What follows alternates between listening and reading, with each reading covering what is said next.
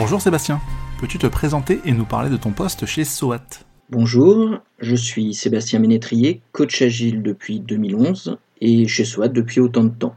Mon activité de coach m'a très rapidement amené à donner des formations, ce que je fais toujours avec plaisir, ainsi qu'à créer des formations ou des parcours de formation. Quelles sont les formations que tu donnes Je donne des formations sur les pratiques agiles, le Scrum, le Kanban, l'amélioration continue, les Agile Games, les différents rôles, pour débutants, en perfectionnement. Dans une vie antérieure, il y a de cela une bonne quinzaine d'années, j'ai aussi donné des formations en Java et sur le développement web. Comment s'organise une session de formation et quel est le nombre de participants au maximum? On limite généralement les formations présentielles à 12 personnes pour être certain que tout le monde puisse participer d'une part, et pour que les ateliers restent gérables sans sombrer dans le chaos.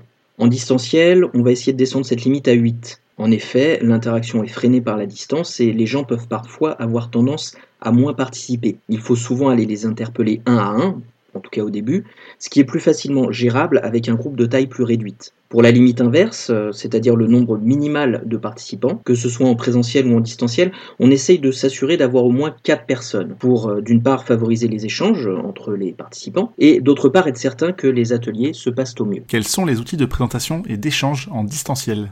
Le choix d'un outil de communication adapté est indispensable. Quand on a la main sur la question, on va privilégier Zoom, qui est très simple d'utilisation et permet de gérer très facilement la création de sous-groupes de discussion, qui est une fonctionnalité essentielle pour les ateliers. Cependant, il est primordial, quelques jours avant la session, de vérifier que tous les participants aient bien accès à l'outil choisi. En effet, suivant les restrictions de sécurité des uns ou des autres, tous les outils ne sont pas forcément possibles. Il faut parfois jongler pour trouver un outil qui soit accessible à tous les participants. Il arrive aussi que, quand la formation ne concerne qu'un unique client, on doit se plier à ses règles de fonctionnement et donc utiliser ses propres outils et ses propres plateformes, ce qui peut des fois nous amener à adapter le programme de notre formation. Par exemple, quels ateliers on va pouvoir dérouler pour 8 personnes s'il n'est pas possible de faire des sous-groupes de discussion dus aux restrictions de l'outil? Et quels sont les outils de travail? Comme pour les outils de présentation et d'échange, parfois on a la main, parfois non. Quand on a le choix, on aime bien utiliser Draft.io qui est très simple de prise en main et qui permet de créer facilement de nombreux templates duplicables, ce qui nous facilite euh, la préparation des sessions de formation. On utilise aussi Kahoot.it pour euh, parsemer nos formations de quiz, ce qui est un moyen ludique de générer de l'interaction. Et puis, quand on n'a pas la main, on se débrouille avec ce que le client peut nous proposer. Et là encore, ça peut nous amener à adapter notre contenu. Comment éviter la cacophonie si tout le monde parle en même temps? Est-ce que tu as des règles à mettre en place en distanciel? Avant toute chose, il faut bien préciser que les participants vont souvent être inhibés par le format distanciel, et on note une moins grande prise de parole que dans une formation en présentiel. La plupart du temps, le problème est donc inverse, et on va se demander comment réussir à faire s'exprimer les participants. Néanmoins, on peut tomber sur des groupes euh, bavards et puis de toute manière, au bout d'un certain temps, la parole va se libérer. Dans ce cas-là, c'est suivant le nombre de participants. Pour un petit groupe, j'ai tendance à ne pas mettre de règles particulières en place et à laisser la parole libre. Quand le groupe est plus grand, c'est suivant les outils euh, à disposition. Certains permettent d'interpeller le formateur en levant virtuellement la main. Sinon, on peut poser des questions via le chat. Euh, charge au formateur de surveiller tout ça pour répondre au fil de l'eau. Une autre option est de ne permettre les questions et interactions qu'à des moments précis, indiqués par le formateur, euh, du type euh, est-ce que c'est clair pour vous, est-ce que vous avez des questions, mais j'avoue que je suis moins fan de ce de cette manière de faire euh, plus rigide. Quelle que soit la solution choisie, il est indispensable d'indiquer les règles du jeu en début de session, et il ne faut pas hésiter à les rappeler, et pourquoi pas à les faire évoluer si on se rend compte qu'elles ne sont pas adaptées à notre groupe. Euh, bon, mais là, le côté adaptation, c'est bien évidemment l'agiliste en moi qui parle. Comment faire de la pratique en présentiel et en distanciel? Avec de la patience, de la méthode, de la rigueur et pas mal de préparation.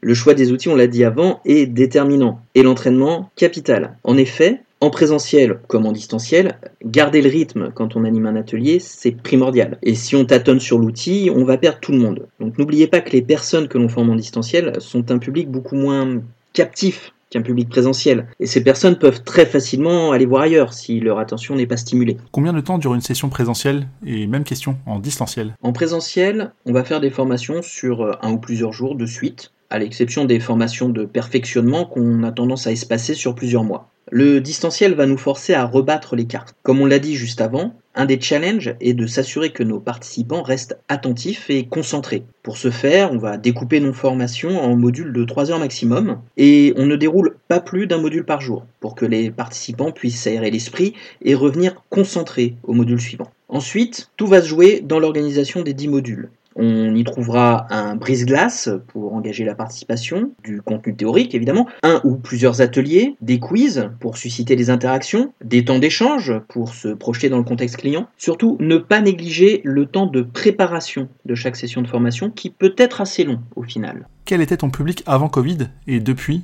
Est-ce que ce sont les mêmes métiers, type d'entreprise, ou est-ce qu'il y a une différence? Je n'ai pas noté de changement particulier dans le public des formations, que ce soit en présentiel ou en distanciel. Le public des formations agiles est toujours très varié, du développeur au manager, provenant de petites structures comme de grands groupes internationaux. En de ce point de vue-là, euh, la distanciation n'a rien changé. Quels sont les avantages et inconvénients d'une formation en distanciel? L'avantage principal, euh, bah, c'est de pouvoir continuer à former des gens. En effet, euh, malgré le coup de frein donné à l'activité de bon nombre de nos clients, les besoins de formation étaient toujours présents. Il fallait trouver le moyen d'y répondre euh, au mieux. On a même pu voir une augmentation du nombre de formations à donner suite aux mesures mises en place par le gouvernement pour favoriser la formation pendant les périodes de chômage partiel. On ne pouvait pas se contenter de donner uniquement une version dégradée de nos formations présentielles. On a donc fait un gros travail d'adaptation, de découpage en modules, de de prise en main des différents outils du marché, d'adaptation de nos ateliers en distanciel ou même de création de nouveaux ateliers directement dédiés au distanciel. On est plutôt content du résultat qu'on est maintenant capable de donner.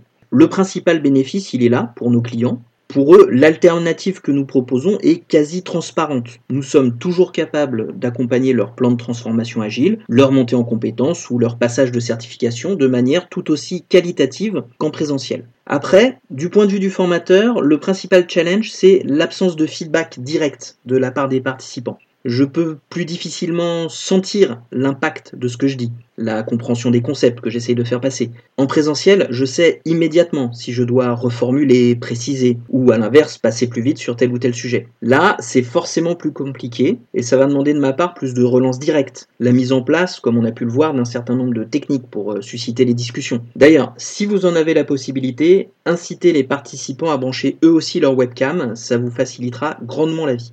Est-ce que les participants partagent avec toi un ressenti sur ces formations en distanciel et qu'en pensent-ils? Globalement, on a pour le moment des retours très positifs. Les participants sont contents du résultat et agréablement surpris de ce que l'on arrive à mettre en place. D'autre part, ils sont très compréhensifs euh, quand on peut avoir de temps en temps des petits pépins techniques. Penses-tu que ce format en distanciel est à garder dans le temps ou le présentiel euh, reste encore le meilleur à faire? On a acquis une bonne expérience sur les formations distancielles et une bonne partie de notre catalogue a été adaptée et ça serait dommage de ne pas en profiter. Ainsi, de nombreux contextes peuvent nous inciter à proposer des formats distanciels. Des équipes multisites, euh, à former en une seule fois, un client à l'autre bout de la France ou à l'étranger, des clients qui n'ont pas encore été autorisés à la reprise de formation présentielle. On sait maintenant qu'on peut répondre à ces problématiques euh, en toute confiance. Merci beaucoup Sébastien.